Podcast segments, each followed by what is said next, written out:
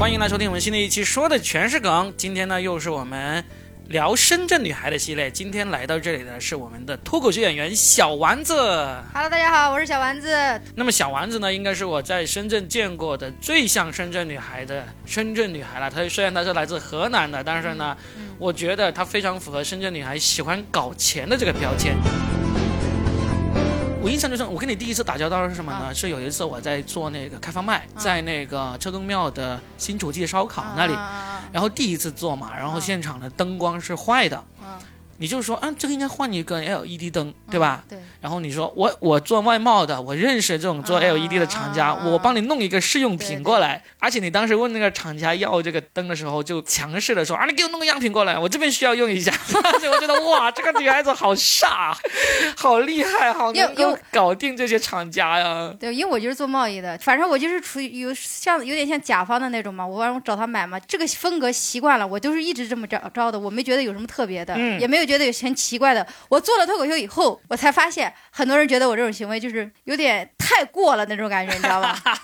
就是因为这个标签，其实是深圳女孩爱搞钱这个标签，在那篇嗯文章出来之前，其实是大家都没有什么好好的总结过一下的。嗯，但是这个文章出来之后，总结完了之后呢，很多本身就爱搞钱的深圳女孩又觉得，嗯，就是这样子啊，我们生活不就应该这样吗？然后呢，那些可能也不算太热衷于搞钱的女孩也会觉得也挺好啊，这种生活方式也是很对的，特别是在深圳这个地方。所以我说要跟你聊的时候，我就觉得，哎，你的搞钱经历应该会是在我聊过了这么多女孩里面，应该是最丰富的。我我我应该跟你聊，我应该是那你聊的那么多女孩里边，对这些钱呀、钱的进呀、钱的出呀、这个投资呀，应该是最了解的。最敏感的应该是 对，但但我真的说实话，就我对钱不是特别有概念的那种。是吗？你来深圳十年了，对不对？嗯，就一开始也是就是在做外贸嘛。对我来深圳十年都在做外贸，我是做销售的嘛，嗯呃就做销售的，就等于说，呃，就跟我性格有关，就我我性格就是有点强势，我又做外贸的，所以我的性格就是稍微有一点，整个的人生就是稍微有一点点在工作上比较顺嘛，比较嗯强势，呃，导致我不缺钱花，就是嗯没有那么有有钱的金钱概念。啊，各位听众，划重点来了啊！不缺钱花的深圳单身女孩啊，但我刚来，但我刚来深圳毕业的时候，真的特别穷，就是呃那时候我借了一千五百块钱，借了我同学的一千五百块钱来的这边，就是作为这个旅费以及基本的开始的启动资金，在深 深圳生活的启动资金是吧？每个月租房子还要我记得是六百块钱吧，然后我借了一千五百块钱，我那我不知道租房要交一押一，知道吧？啊，我交完押一以后，交一押一剩了三百块钱嘛，对吧？嗯然后我就买了一张床嘛，两百块钱嘛，呃，买了一个锅，买了一个桌子，然后我就最后就剩就剩我记得是三十块钱了，好像那怎么办呢？借钱啊，就借 呃再借。就继续借钱，就继啊续借钱。所以刚来深圳那段时间都是一直在借钱，对，借到什么时候终终于觉得哎不需要借钱了？第一年整个一年，我一零年过来的嘛，整个一年都在借钱，就一直在处在借钱的一种状态。因为我工作了没多久，我记得反正那个工作也不稳定，就是一不小心就被炒掉了、嗯啊，一不小心就哪儿公司倒闭了，就那种。反正第一年吧，就是一直到第二年的。呃，我是一零年的六月份来，一直到一一年的十月份，这之间就一直在换工作，一直在嗯搬家。而且你知道我特别傻逼的事儿是什么？嗯，我不知道搬就是你换工作，你可以坐公交转来转去，你不一定要搬家，你知道吧？我换个工作我就搬次家，然后你知道我们都是但是你至少两份工作之间都会相差很远吗？没有那时候就经常换工作，就是老在换工作，就公司会倒闭了呀。然后所以你是来深圳之前，你不知道有一个东西叫公交车是吗？不是？我是我是觉得就是。就是因为我也不知道下份工作可能在哪儿，或者说我就嗯想说离公司近点儿，就会搬家。而且你知道，可能你都没概念，农民房哈，住过农民房吗？农民房它是空的，对吧？嗯，你要买床，对吧？对，你要买家具，对吧？然后我租的都是那种空的，我每一次搬家我都要买床，你买个睡袋好了，你 我搬了好多次家，所以我是永远都存不到钱的，知道吧？你不可能存到钱的，你怎么可能存到钱嘛？你没刚稳定几个月又换工作了，哎，所以你这个故事就很励志啊！你带着一千五百块借来的一千五百块钱来到深圳，然后呢，在接下来一年多的时间里面，嗯一直在借钱，嗯就是你挣来的钱呢、嗯都不够花，得要借。我一个月工资才两千三百块钱，对啊，都要借。嗯然后呢，但是呢，就过就已经这么招过了一年多了，后后面呢，你应该是不用借钱了，然后慢慢还之前借的钱，对吧？嗯，然后到现在十年的时间了，你在深圳已经买房买车了，对，你看，好励志哦。对对，这个故事，这个故事我们放在最后一部分来讲，因为我们这个我们这个聊天提纲最后一部分呢是让你给大家讲一个让大家听了会哇这样的故事。好多呀。对，这个 哇呢不一定是你挣钱的故事，也有可能是你爱情的故事，也有可能是你这个。啊，各种各种黑暗的故事没关系，让大家觉得挖出来就行了。我觉得我们把这一块放在后面说。那前面的话，我们例行的把一些啊暖场的话题讲一讲。那那你现在其实我不都不用问这个问题了，就是你觉不觉得自己是一个很典型的深圳女孩？我觉得答案就很明显了。就说你觉得自己不是，我也觉得应该是。我觉我觉得真真不是，因为因为我除了工作，其实我除了工作比较挣钱，我干的很多事都不挣钱。就比如说。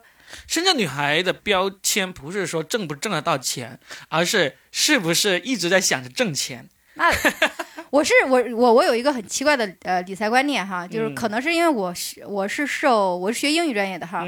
啊，比从来就有点以前有点崇洋媚外的那种，所以受欧美文化影响比较严重。就是我不存钱，我没钱了我就去挣钱，然后我然后花完了，然后我就就是花完花没钱了我就挣去挣，然后工作有钱了，然后我就觉得我就可以懈怠一段时间出去玩啊什么什么的，就保持这么一种状态。哦，就是你会有一段时间挣钱的那个压力没那么大了，你会出去玩，会会怎么去去玩呢？就是去六十一个海南岛。去去玩，去到处玩。我以前还。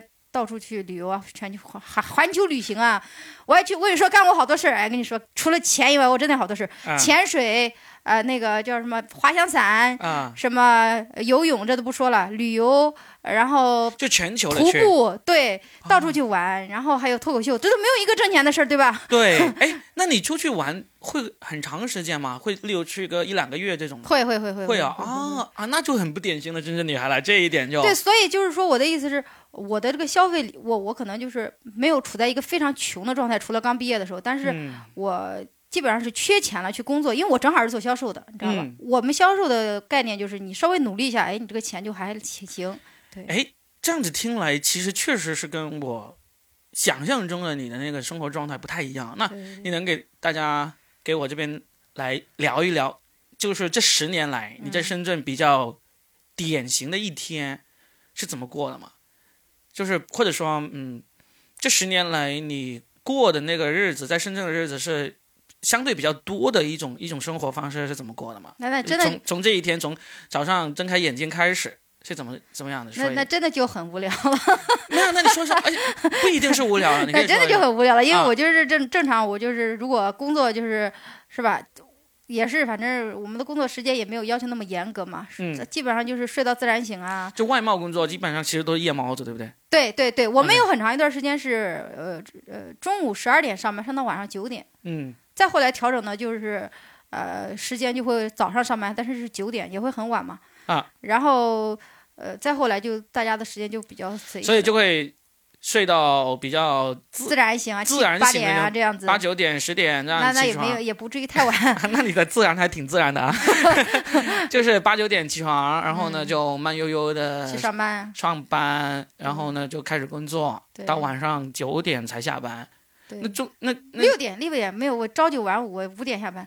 五点或者六点下班。嗯，就吃饭也是在公司叫外卖啊那种啊，然后做饭自己做饭。啊，你还自己做啊？就是你早上起来之后还可以做完饭，然后带去公司。对对对，有时候自有时候早上做，有时候是上一天晚上之后啊，然后就带去公司，在中午在公司吃，然后晚上的话基本上就是外卖或者跟同事一起吃啦。对，晚上一般都回家了，晚上基本上就是瘫着在家里。你不是说经常有到晚上九点才下班吗？那。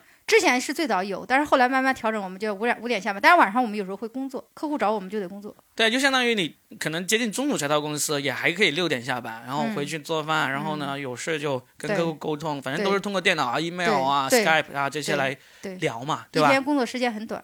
啊啊，这就是工作上一个典型的一天。那那你这样子工作 OK 了，已经有一段时间挣钱的压力没那么大的时候，你要筹划要出去。出去旅游、出去玩的时候，你一般会怎么做？就我基本上不太不太怎么计划，就是经常会来说走就走这样子。我是到那边以后就订个酒店，我会大概订一天的行程，订个酒店，然后就过去，然后才开始准备玩这样。所以你是在国内玩的多一点，还是国外玩的多？之前是国外多多一些，嗯但现在现在就 就现在就疫情嘛，不是不是，我不是说现在此嗯刻，就是说，例如你你上一次你在国内去玩过的地方是哪里？重庆吧，去了多久？待了两天就回来了，家有事儿又回来了，就说走就走，就所以你那次去重庆去之前也没有做什么计划的，就是没有就看那个，嗯嗯，就是我早上起来就是因为我平时跟我妈跟我侄子生活在一起嘛，嗯然后我侄子被呃就是我弟接走了，就突然就很闲，早上起来我就跟我妈说，我说我要不要我们出去玩呀，去吃个火锅，嗯然后我妈说去哪儿，然后我妈就说哎呀那么远又得花钱什么什么的，然后我就说。就是，然后我就跟他说去吧去吧，吃个火锅再回来这样。然后嗯就当时就没想好是成都还是重庆，嗯，然后或者去三亚，然后就看了一下机票哪个时间点比较合适就去哪儿这样。就当天你这样说服你妈妈。对，然后就跟着我就去了。哎呀，重庆那个路真难走，我的天！我我我问一下，我我嗯其实对这个决策的过程是比较感兴趣，就是说你跟你妈妈说我们出去吃个火锅吧，嗯然后妈妈说嗯啊你出去啊要花钱啊嗯。然后呢你就说没事，我们就花个彻底，我们去远一点。然后我就跟我妈说，我说我们是机票不花钱呀，然后我就说这个机票是里程换的呀，嗯然后我就说我们也不需要什么开销呀，你看这酒店可便宜了，然后就怎么样，他就说好吧。对我妈，我妈是挺也挺喜欢出去玩的，所以你就说服他，可能就花了个五分钟，然后你就开始订机票，嗯。然后就订好了机票就我妈是很纠结的一个人，没想法，一会儿想去，一会儿不想去，一会儿想去，一会儿不想去，然后我就会，然后叨叨叨叨叨，她就会被我叨叨烦，然后我就说好吧，走吧，就这样。这样，嗯对，然后就就就从你开始跟你妈说到嗯你们上飞机中间将间隔多长时间？也没多长时间吧，都是早上起来决定的，然后就直接收拾东西，好像是中午就直接去了。对，就一点那挺好，啊，这种这种想法挺好。但是你自己的呢，有没有？就就是跟你妈妈一起，你自己的有没有我自己类似这种说走就走的那种？我自己除了去英国跟美国，应该计划的比较多一点吧。去英国计划的多一点，因为英国其他的好像也没有计划太多。英国也是跟妈妈一起去吗？我自己去的，自己去自己去，对就是计划好了，然后就出发。对，那因为我自己其实是我自己我自己其实是挺希望能有这么一个说走就走的旅行的，嗯但是呢我可能就只试过一次，就是我刚毕业的第一年，嗯。五一，嗯，本来没有想好去哪里。对，二十年前、二十一年前的事儿，嗯。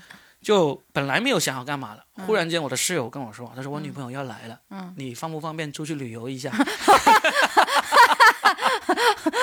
我就真的，方面，我就一边骂骂咧咧的收拾行李，然后就一边把行李收拾好了，然后就出去了，然后就坐了个车去了广州，嗯，然后在广州就在那个好远呢。对，去广州也不知道去哪，然后就在广州那个汽车站，然后就嗯。看看看，然后看到一般要去韶关的车，然后觉得哎不远也不近吧，然后就直接上去了，就去了韶关哦，你到了广州去，从你是从广州出发去的韶关还是？对，因为我当时想着去广州嘛，啊啊啊！那广州去哪了也没有想好嘛，嗯然后在广州那个汽车站下了车，没什么玩的，觉得是。吧？对，嗯。也没有想着再去找广州的同学，因为那时候刚刚离开广州不到一年嘛，那因为嗯。那时候，嗯，对，那时候刚毕业，我在广州读书嘛，嗯。对广州这种城市已经没有太大的那个兴趣了，毕竟刚刚待了四年，然后就嗯。在那个省汽车站，然后看看看去哪里。就最远的那个车好像能够去到什么山东啊什么的，坐坐那个长途大巴是几天几夜那种，我就觉得太辛苦了。然后就一看去韶关才几个小时，嗯然后就四个小时。对啊然后就去了我记得是。所以我，所以我刚才说你要去重庆的时候，我是挺感兴趣你做决策的这个嗯过程的。至于你去了，我会，我会，因为我会有一段时间，就是我没去过的地方，我都会感兴趣啊，比如重庆啊、成都啊。我其实我西南的地方我都没有去过，嗯然后西藏也没有去过，但是我去过西北，就西南就没有去过。嗯，然后我就会偶尔去翻一下别人啊写的什么呀、看有什么。但其实重庆没什么玩的，真的就是吃东西，你知道吧？对，只要喜欢吃火锅的人就特别喜欢去对然后重庆嘛，还有喜欢摄影的。很适合，因为它那个城市啊三 D 立体特别明显对对对拍出来的东西很很然然不一样后就就不会做太多的那种攻略什么的。我不太喜欢做攻略，可能是没有耐心吧。那你是当初是怎么决定来到深圳的？哎呀，这怎么来的呢？其实很很很奇怪，你知道吗？嗯，就是毕业的时候也不知道去哪儿。你在？哪里读书？我在河南。就在河南啊。对，河南开封。毕业的时候也不知道去哪儿，然后嗯我有个同学在杭州，嗯这又是跟说走又呃就走又完全一模一样了。嗯我有个同学在杭州，我买的是杭州的票，嗯就是即将离开学校的时候，那时候大家都会聊很多东西，对吧？聊嗯天，晚上，嗯彻夜聊，想聊聊天，聊聊感情啊，聊各种的时候，对，就突然就聊到了暗恋的人。嗯暗恋的人的时候，我就突然说：“我说，哎呀，我也有一个暗恋的人，喜欢人家好多年了，人家在广州。”然后他们就说：“那都毕业了，你干嘛不去广州呢嗯，？”我，但我当时已经买了杭州的票，你知道吧？我就说也是哈，我怎么就没想过呢？对吧？就是你把你暗恋一个人很很多年以后，你就没有想过说我要去接近他或者怎么样的，嗯就没想过这个事儿。他已经成了一个就是好像是一个标杆在你心中，他是一个山一样，你就一直看着他，但你没有想说去登上去找他就。这个人是同学吗？同学，同学，他已经决确定了去广州，对吧？对，他在广州。然后，然后我当时就想说，是啊，我怎么不能去找他呢？我当时就决定我要来南方，嗯，但我又觉得直接去广州太明显了。舔狗的行为呀、你知道吗？然后你知道直接去广州，我们本来就没有多少同学在这边，嗯你太明显了，你知道吧？嗯然后我就说那去深圳嘛，我在深圳也没什么人，我当时就决定把杭州的票退了，我都跟我杭州的同学说好了，但是我然后我决定来深圳。但是我当时来深圳也没认识的人，什么都没有，我就跟我爸说：“我说我要去深圳了。”我爸说：“你前两天不是买的杭州的票吗？” 我说：“深圳也不错呀，人家都去深圳，你说打工者的天下嘛，对吧？我就说创业的天堂嘛，对吧？我说，哎，不用说了，父母就是忽 用来忽悠的了，不用说了啊。哦嗯然后，然后我爸就当时想到我们家有一个呃，我一个小舅，不不对不对，叔叔也不算很亲的叔，我还以为你说你爸想到家里有个传家宝，就是我爸他突然想到我有个小叔，他在富士康，啊嗯你是我完全谁都不认识，又没从来没有出过我们河南，就没出过那么远的地方，然后嗯。我爸就说那来了就找他，所以我就直接。就突然决定来了深圳，然后买了那个深圳的票，然后去富士康找的我小叔。啊，还好不是你小叔在河南富士康，富士康在我小叔我小叔现在在河南的富士康调回去了，天儿太好，呃太搞笑了。呃，然后你就就是因为有个小叔在深圳富士康的原因，所以就选择了来深圳，对然后就他，他当时租的房子也是那种农民房，就一个单间儿。嗯他还有女朋友，知道吧？啊没结婚呢。我们怎么住呢？就是我小叔去厂里加班，或者他去他同事家住。你知道富士康那些昼夜班嘛？然后我跟他女朋友睡一张床，你不是来了就租房子了吗？来了待了在家待在他家待了一个星期，啊，在家待了一个星期，啊然后就就租了。让你小叔子忍了一个星期不见女朋友。对对对，差不多是这样子的。他们已经忍受不了我了，然后我就走了。我小叔真的那时候也借了我好多钱，虽然没有那么亲，但是还还好，啊，算是算是比较算是有点关系那种。所以你就因为这个原因来到了深圳，嗯然后呢，哎，那你后来有去广州接近你的暗恋对象了没有？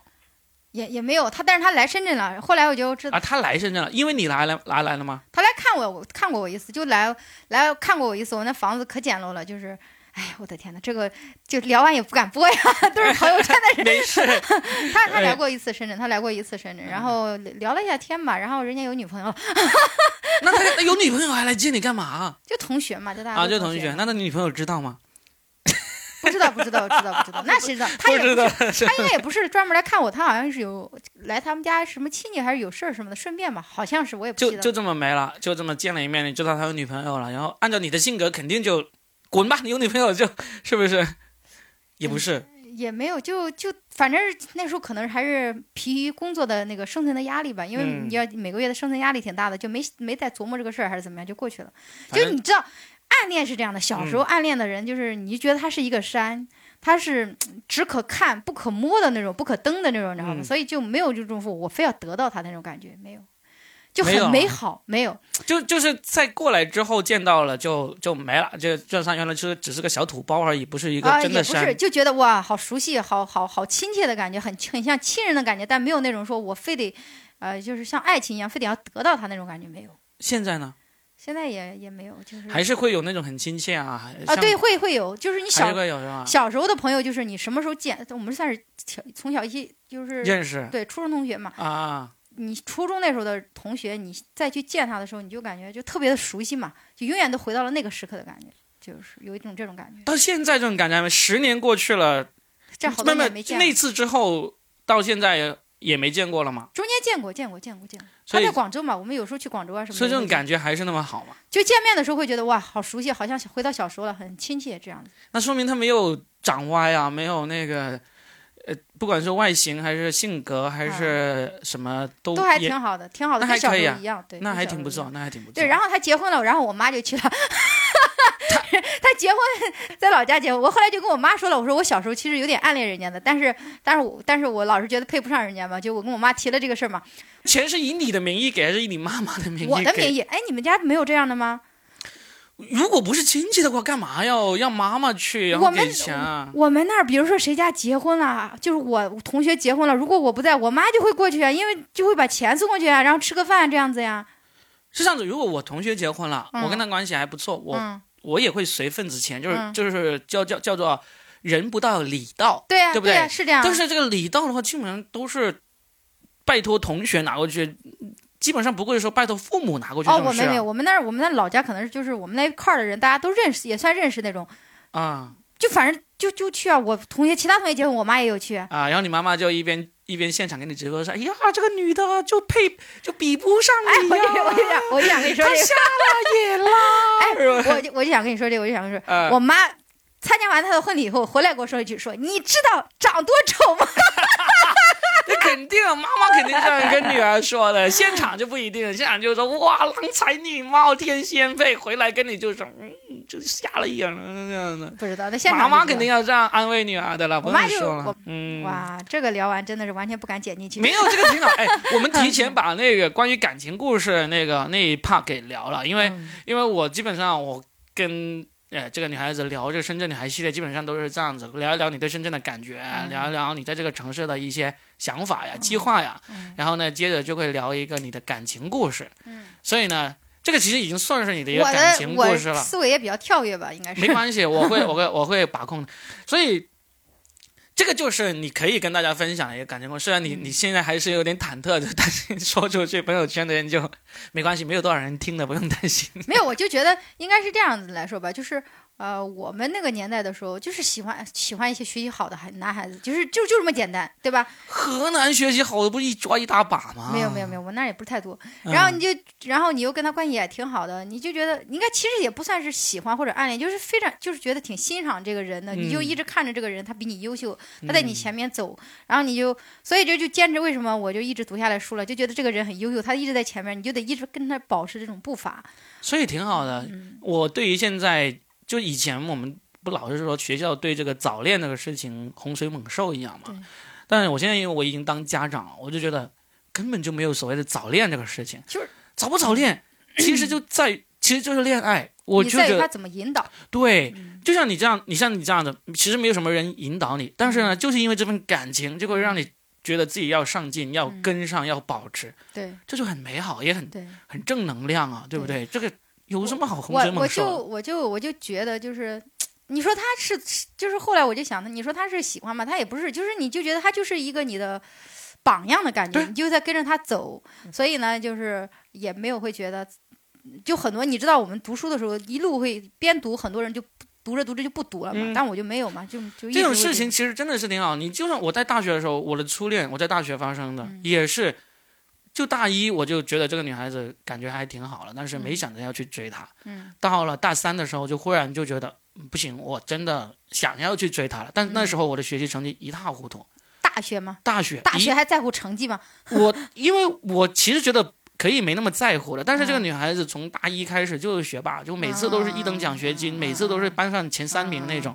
我就觉得，哎，我真的喜欢她，我要追她，那我嗯必须要把成绩给搞起来。对，我就用了一个学期，嗯把我的那个成绩从班上倒数的变成了顺数，嗯就倒数三名变成顺数，嗯，顺数第二名还是第一名那种，那很厉害。然后完成了这个，就像打怪一样，先过了这一关，嗯嗯入门了，然后我就开始去追她。嗯我就觉得，谁说谈恋爱一定会让你的这个成绩变差、堕落？不会的，就对取决于你自己是怎么看待你自而己的。且取决于你喜欢的那个人是怎么样的。你就喜欢一个成绩跟你一样渣，天天天天玩、天天嗨的人，那你肯定成绩就对，就不会想着我要把成绩搞好了去追他呀，对不对？所以追上了吗？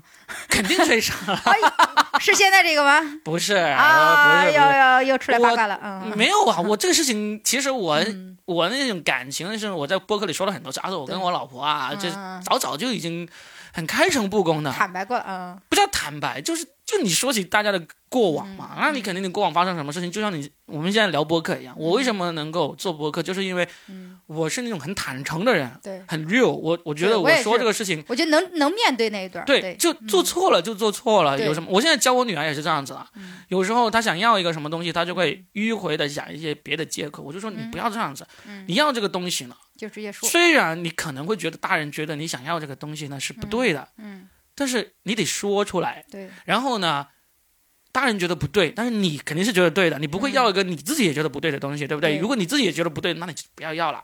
嗯那你觉得对的话，你就把你的真实想法说出来。对，那这种情况下，其实最后最大的结果就是你很很有可能得到这样的东西，对啊，对不对？你自自己得要想办法去争取，你藏着掖着。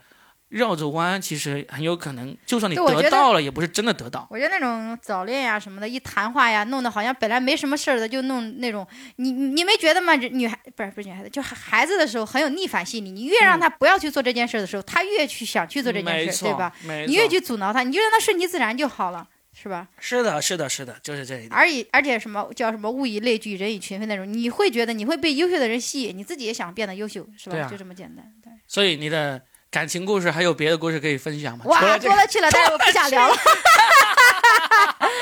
不想聊了是吧？没有没有，我就是我不是那种我不是那种我不是那种特别长情的，应该说不是那种特别长情的人。我其实我，因为我们都在好几个那个脱口秀聊天的群里面嘛，嗯我自己有感觉，你如果看到哪一个男的，你自己是，呃，现在哈，你自己嗯现在是觉得他挺有意思的，你你会很直接的去问人家，对对不对？对，就跟你以前暗恋那种是截然不同的。啊，对对对对对，因为我因为我发现就是以前我跟你说感情对我来说很有意思的事儿，我以前真的会给人写信写很多，或者是暗恋人家会在就是在围着他转围着他转，但是人家不知道我在干嘛。嗯，就看完整封信也不知道你想说什么。对，然后就是就是我喜欢这个人，就是我周边所有的人都都知道我喜欢他，但就他不知道，嗯你知道吗？啊，然后当我毕业了以后，就是经过了应该毕业三两段感一段还是两段感情以后，我突然发现，就是你的矜持没有任何对男生来说，你的思维方式是不一样的。你矜持来说，他们是不知道的。对，然后我就我后来就变得很直接，我会跟人家说啊，你挺不错的呀，咱俩试试呗，就这种，你知道吗？对啊，对啊，但会吓到人家，会被吓到的，就说明不够适合。我跟你说，对，会会有时候会被吓真的会被吓到的。他们就如果有一个他不会被吓到，但是呢，他觉得不适合，他也会直接跟你说。对其实这个是挺好的，我觉得。对，我是觉得就是不要浪费太多在这里，在这些暧昧的时间上，你就觉得会，其实那也是爱情很美好的部分，对吧？有啊，那其实这种感情呢，就比较适合文学作品，像什么那个《爱在瘟疫蔓延时》，对就是就霍乱时期的爱情，啊就是这样子就是一个舔狗，一个暗恋了多少年，终于等到人家老公死了，然后才去行动那 我当然这种就变成了唯美的那种文学作品，但是现实生活中没有人会想要经历这样的一个感情故事的，我我会是那种很主动、很直接的人，嗯就挺好啊对，就挺好。特别是，啊，说不定这个节目播出之后，就很多人就说啊，小丸子，我也是很直接的人，这样子。我我我是我是觉得在感情里边，我我一直有个理念就是。就我不太在意说男生付出或者女生付出，谁付出多一些，谁付出少一些，我觉得无所谓的。嗯，就是我是觉得，如果啊、呃你们两个注定要走在一起的，你们俩是要成为一家人的，此时此刻的多一点或少一点的付出，没有啊、呃没有什么影响。嗯那如果将来你们俩就不能走到一起，那多一点或少一点的付出更没有什么影响，因为你们就是陌生人了嘛。嗯，那再挑一个来说一下嘛，除了这个暗恋的故事之外，你剩下你刚才说好多了，那么多了区里面挑一个，你觉得跟可以跟大家分享的感情故事有没有吗？你想不知道说哪方面的，我不知道说哪方面，就是此刻这刚才那一秒，我说完那个那句话之后，你脑海里面想起的第一个就是那个，我想我想到了两个两个事儿 想到两个，两个事儿吧，我想到一个一个嗯就是我以前喜欢那个男生，就是呃在新疆。嗯。就是我觉得我是那种挺感、挺冲动的人吧。然后我嗯当时想说，新疆其实挺远的，对吧？对，然后他也不能回来，然后我就觉得，如果他愿意跟我在一起，我是觉得我可以放弃我当下的工作跟生活，可以去新疆。先说一下，是怎么认识的，应该是工作关系认识了，并不是嗯一个同事。认识了以后就觉得也也还挺还可不错，还不错，还不错，但也没有什么太多的想法。嗯呃，后来他就走了，他就去了新疆去工作。我不还在深圳嘛，他就回来看我，嗯看我专门回来看你吗？哎，人家是广东人嗯嗯，来深圳正正常的，嗯，就发现我们很多想法很一样，就之前没有可能因为年轻没有聊那么多，只顾着玩儿。他那聊了以后发现好多想法很一样，然后很默契，然后他也挺照顾人的，就是他不是在这玩了两天嘛，就觉得、哇，跟这个人在一起应该也蛮幸福的。嗯。如果能跟他走下去，因为觉得这就是你会第一次觉得，呃，如果结婚也是一件很不但那时候那两天的时候，你已经跟他挑明了是情侣关系吗？你俩，也没有。你们对于挑明这个事情没有一个很仪式感的那一刻的吗？就没有，没有嘛，就是反正就天天聊天，嗯。啊、天天那时候可能也不一定有微信哈，就是嗯。反正 QQ、微信、Skype 各种嗯电话、各种聊，嗯。就其实事实上已经很像情侣那样子，那么嗯联系那么频繁了，对对，但是没有那一刻说，要不你当我女朋友，或者要不你当我男朋友，没有那一刻，没有对不对？那一刻，就是觉得就是觉得哇，你要不要考虑回深圳？如果你不考虑回深圳的话，我可以考虑去新疆的。我觉得没啥，就也没有，说，嗯，也没有说。我你来新疆干嘛？也没有这样说，反正意思就很明显了。对啊，我觉啊得反正去哪儿我都能工作嘛，无所谓嘛对。，但是在这样的情况下都没有挑明，然后呢，那有没有提出过这个？你说我你要愿意的话，我可以来新疆，你有没有这样有说有说过然后他怎么说呢？他应该他说 你来干嘛？好像应该是应该是委婉的拒绝了，反正就那种、啊也没说什么那种吧。应该就是他也不是好，那继续往下啊。我这个故事讲完之后，我会有一个建议给你啊，你先讲，然后后来这个事情就不了了之了嘛。后来后来我们俩就是他又过来，我我回老家的时候，他过来看我嘛，然后他过来看我了。他去河南老家看你，对对对，本来是很嗯开心的事，结果发现他对我并不是非常的喜欢，然后他也在跟他的前任联系，我只是他众多撩友中的一个而已 OK 知道吧？啊，所以我就很生气，所以我当时就过完年后，我就对我自己产生了一个自我怀疑，你知道吧？就会觉嗯得，就我做错了什么？我到底差在哪儿？我怎么就就是我会是没有做错什么，对我就会觉得自己是不是有什么问题？然后这个受伤很深，知道吧？就一嗯直这段感情会走不出来，会觉得多年之后你们是怎么碰上面、见上面的？好像我没有见他，我就跟我没有跟他发微信说的吧。然后我就跟他说，我说你之前这么问他的，我说你觉得我们俩算是谈过恋爱吗？他说算。我说说那你跟我谈过恋爱，那你还在我们恋爱期间跟别的女人联系，你不觉得这样很不那个什么吗？然后他说他就给我了一些解释，然后他就说。他觉得我那时候就是太把那种感情当成回事了，他也就是有点想嫁人的感觉了，嗯吓到他了。这是一啊方面，另外一方面他自己也说自己很渣，嗯，嗯，对，这就对了，对就是因为他渣，你没有任何问题。对，所以我当时突然一瞬间释怀了，因为我觉得就是我没有碰到过那么渣的人，所以 你知道吧？我在我自我怀疑了很久啊，现在就不需要自我怀疑了。但是我刚才说，当你讲完这个故事，我有一个建议，就是说，因为我认为，就是在两个人的交往的过程中，这个仪式感这个事情是很重要的。嗯例如，你刚才讲了一个事情，在我看来是一个很很飒的一个行为，就是很很棒，嗯。很很有大女主风格。例如，你看到一个男的对有好感，然后你们聊了一下，你会你会跟他说，嗯要不我们相处一下。嗯这个在我看来是很很了不起的一个举动，嗯。但是目前来说，中国男生能够接受这种这么干脆利落的这个感情推进方式的还是不多，对啊、还是不多，哇，这个好客观，这个对、啊，对，还是不多，还是不多。但是呢，嗯但是呢，在我看来，既然这种情况不多的话，嗯其实有一个建议就是说，如果你看到一个你觉得有好感的男生，你就嗯不一定需要那么早的说这句话，对我们相处一下然后你们就很自然的该聊就聊，该玩就玩，嗯该该去做什么事情就做什么事情。嗯但是呢，在这种情况坚持了，就在这种情况过了一段时间之后，其实一定要有一个时刻，啊，要有这个说，啊要不我们以男女朋友的身份来、嗯来尝试一下，嗯一定要有这一个时刻。你跟这个这个最后证明是渣男的人，是当年是没有这一个时刻的，嗯，对不对？其实那时候就没有算仪式感。对嗯。这种仪式感呢，就是仅次于求婚的仪式感。啊，仅次于就是表白时刻，对，嗯必须要有一个表白时刻，不管这个时刻，不管是谁说的不重要，谁说都可以，嗯。要有这么一个时刻，因为这个时刻就相当于一种承诺。啊，你像那个渣男，他没有觉得他做错什么的，因为他没有给过你承诺，你知道吗？所以虽然多年之后，你你真的已经把这个事情给释怀了，你也告诉他了，在他来说，他不会觉得自己会听我的播客哟。是啊，他会听，但是我我就很明确的告诉你，嗯，其实他没有觉得自己有做错什么的，因为呢，你们没有表明过，嗯他没有给过你承诺，你也没有给过他承诺，嗯所以呢，他那时候可以觉得。我来看你啊，我不代表什么呀。我同时我来看你，我跟前任联系也是很正常啊。一直到此时此刻，他还会这样想，嗯他也有有资格这样想，因为他没有给过你承诺。对当然这个行为是很渣的，但是嗯确实他没有给过你承诺，嗯可能只能这样说。嗯所以到后面呢，我就觉得你聊完这次播客之后，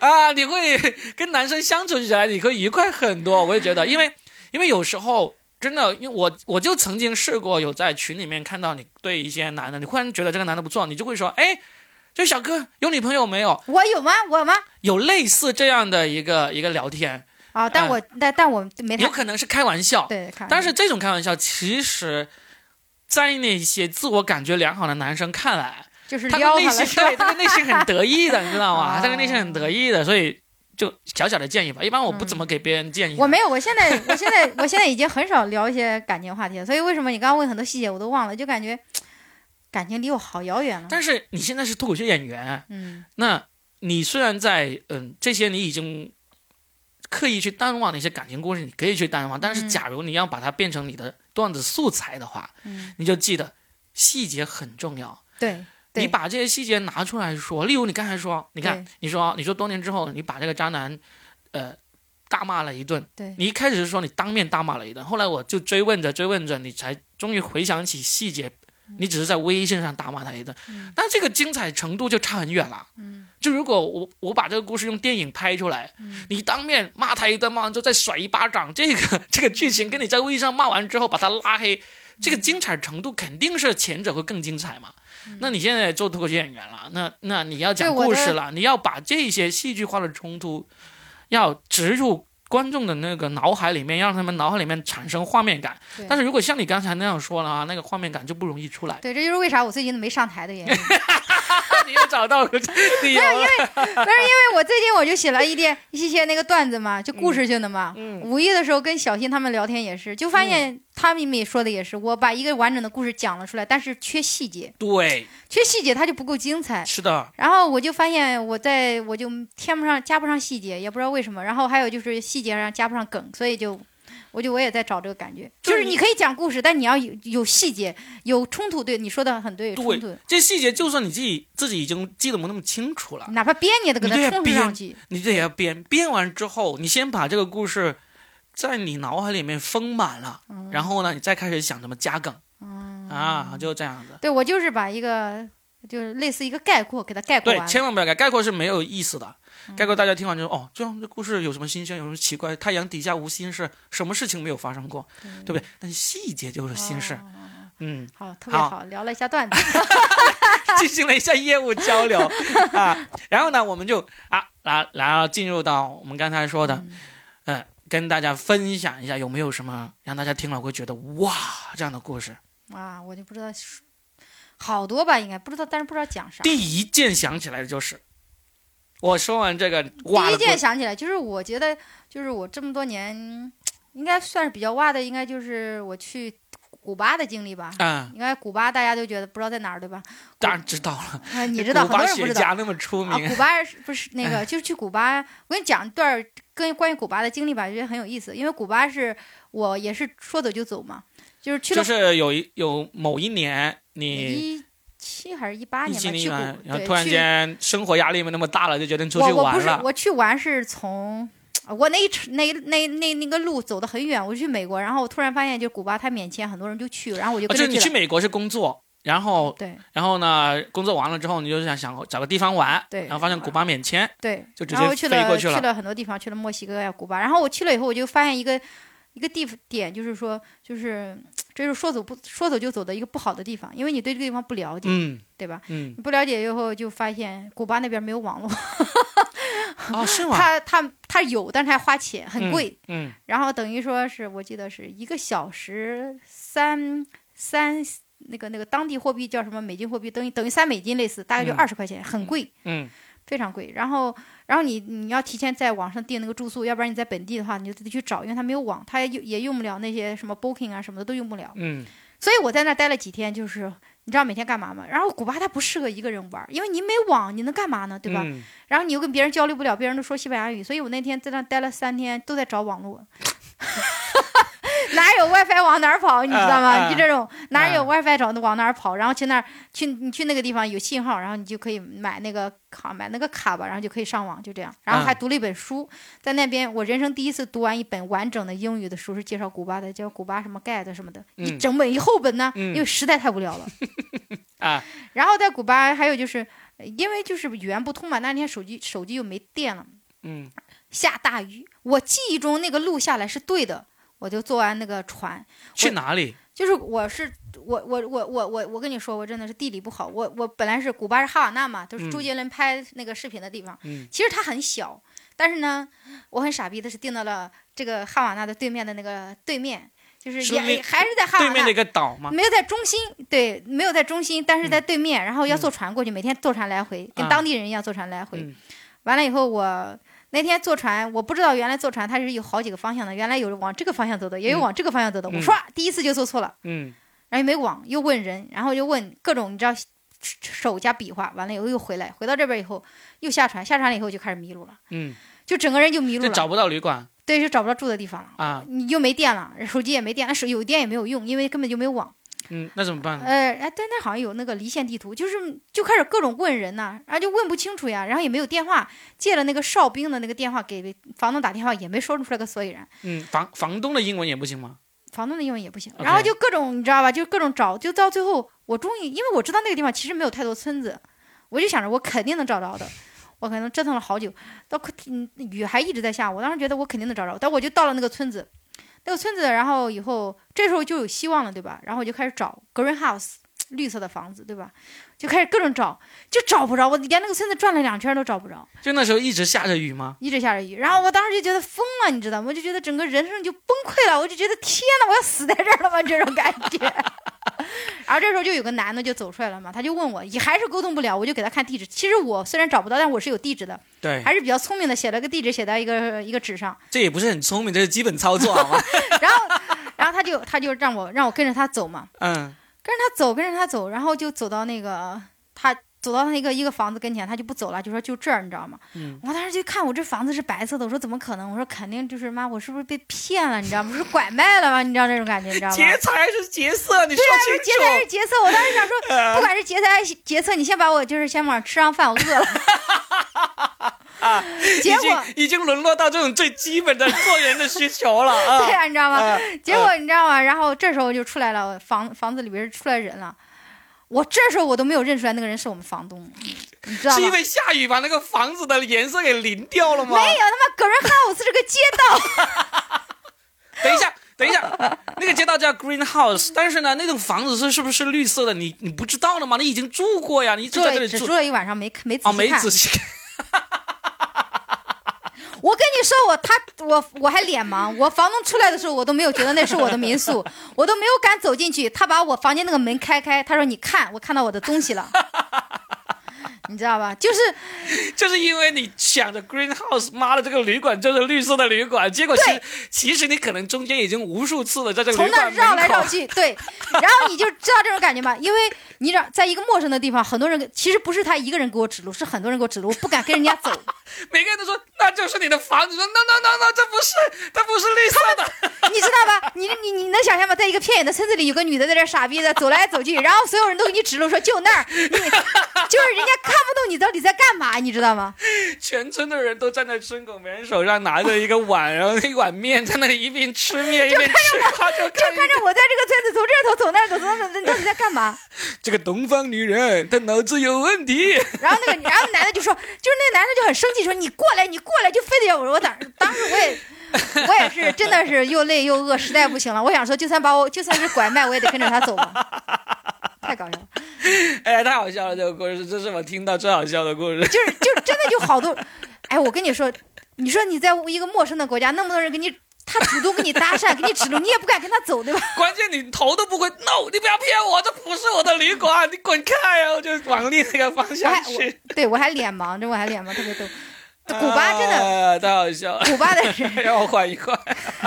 有那么好用？这个我这个我讲个段子的，没有，还第一次那么完整的讲完。你就知道讲故事就要这样讲。好啊啊，然后继续说。就没了，就觉得古巴的人特别热情嘛，就经常在那儿被搭讪。但是你知道，一个女孩在那边，她被你被搭讪了，你也不敢主动就相信别人那种，你知道吧？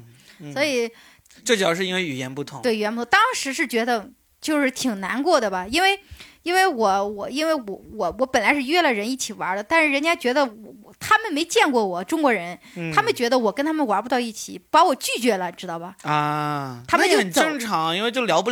因为他们问我住哪儿，我跟他们说我住的都是万豪什么酒店，你知道都是五星的。你你是说在哪里？你是说在这边吗？还是在在国外嘛？本来是大家都在美国过去嘛，然后到到古巴，因为古巴那边就是你知道。没去过，我就当时想在网上找一些中国的人一起玩嘛。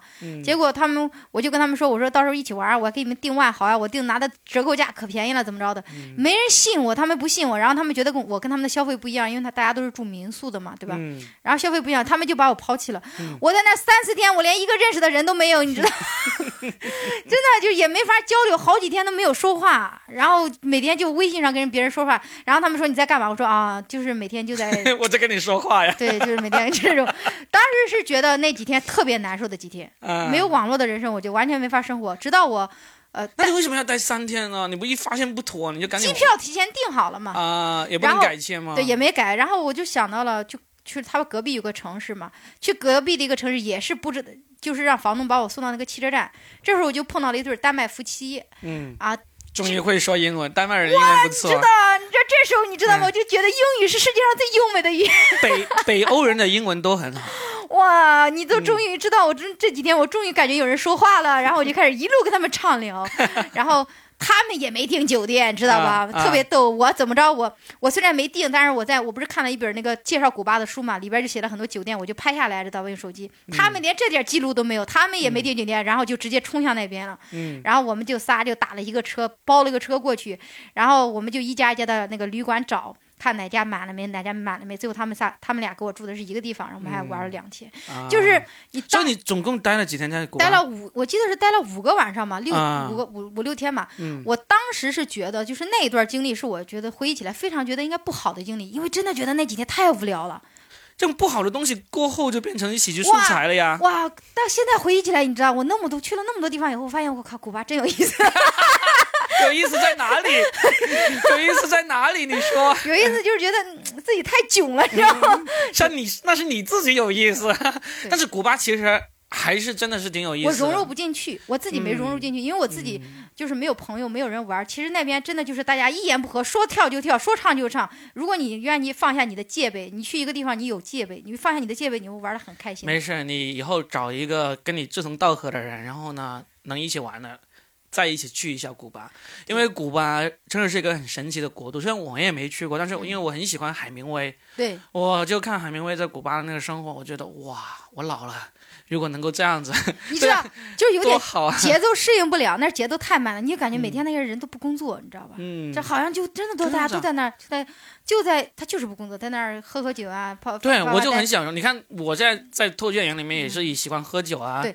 哇，你到那边以后就真的直接过上老年生活了。早上起来着往太，而且而且他们不管男女老少都会邀请你一起喝酒。有两个作家的这种海岛生活，就是岛国生活是让我很向往的。一个是海明威当年在古巴的那种生活，另外一个就是那个村上春树在夏威夷创作小说的那一段生活。我觉得哇，我好想过一段时间这样的生活。我还挺喜欢村上春树的，嗯，挺好的，就是。不知道很奇怪，你去到一些地方，你刻意去安排的一些行程哈，你就去玩，你没有觉得达到一个很好的就是效果的感觉，就回来以后你也不觉得它有啥，因为大家都这么玩的，你就跟着攻略走的。嗯。但是你无意之中走了这么一趟以后，你会觉得突然觉得，因为可能也有也也也有可能它不够完美，你觉得自己当时如果我能更享受这个生活的话，我会不会更好？所以反倒记得最深。所以每次别人又说我玩什么去哪玩，我说古巴古巴古巴。知道吧？我刚回来的时候，刚回来的几个月，我还有我拍的照片，别人都说你去的古巴跟别人去的古巴是一个地方嘛？但是大家的滤镜真的很厉害，呃，哇，大家真的把那个滤镜拍的太好了，但事实上真的是很破的地方。是的，是的，就是，哎，这种拍照的东西你不用说，你上什么大随便上什么大众点评啊，你看一看，他们把深圳拍出来，简直比马尔代夫还要漂亮。这种东西取决于拍摄水平。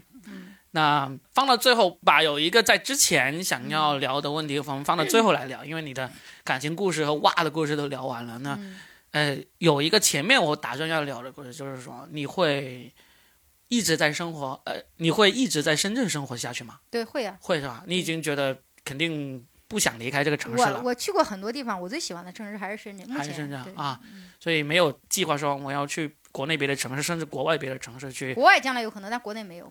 国将来有可能是为什么？因为你有过计划嘛。就是将来如果我想结婚了，然后我就觉得找个老外去国外吧，承受不了国内的舆论压力的时候，就是我现在是个不婚主义嘛，就是我嗯决定做一个不婚主义了。我目前的心理承受能力还可以，就不管别人说什么，我都觉得 OK。嗯但我觉得等我再老个十岁的我四十多的时候，那别人还说你怎么还单身的时候，然后别人还对我指指点点的时候，我就在想，是不是我会承受不住这个舆论压力？你在深圳不会呀？深圳这种不婚的人挺多的呀。我不知道呀，我不知我还没到四十岁，我不知道。但那是假如你真的到四十岁的时候，你就觉得，嗯，就算在深圳的那种压力你也承受不了，那，呃，你就想找个老外到国外去，有没有一个目的城市呢？就是你觉也也没有也国外也没有特别喜欢的地方。哎，那就古巴吧，好玩啊。嗯，海湾的海湾的还是很好玩。嗯，好吧，那行，那我大概基本上我们想要聊的这个深圳女孩的故事，就这一期就聊的差不多了。嗯，非常感谢你来分享你的这么精彩的故事，聊得很开心，这是我聊了这么多期笑的最开心的一期。Greenhouse，挺好的，挺好的。哎我要我要好好改改，把这个讲的段呃，子。对对对对对，好，行，谢谢小丸子，谢谢啊谢谢谢谢大家啊，拜拜。拜拜。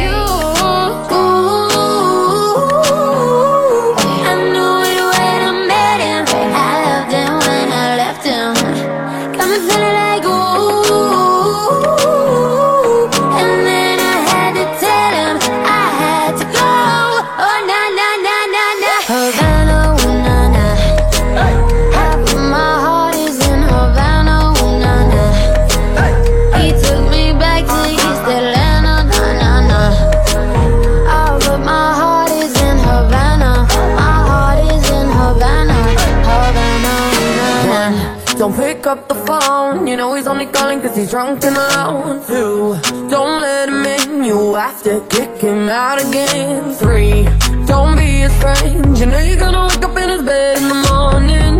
And if you're under him You ain't getting over him. I got no rules, I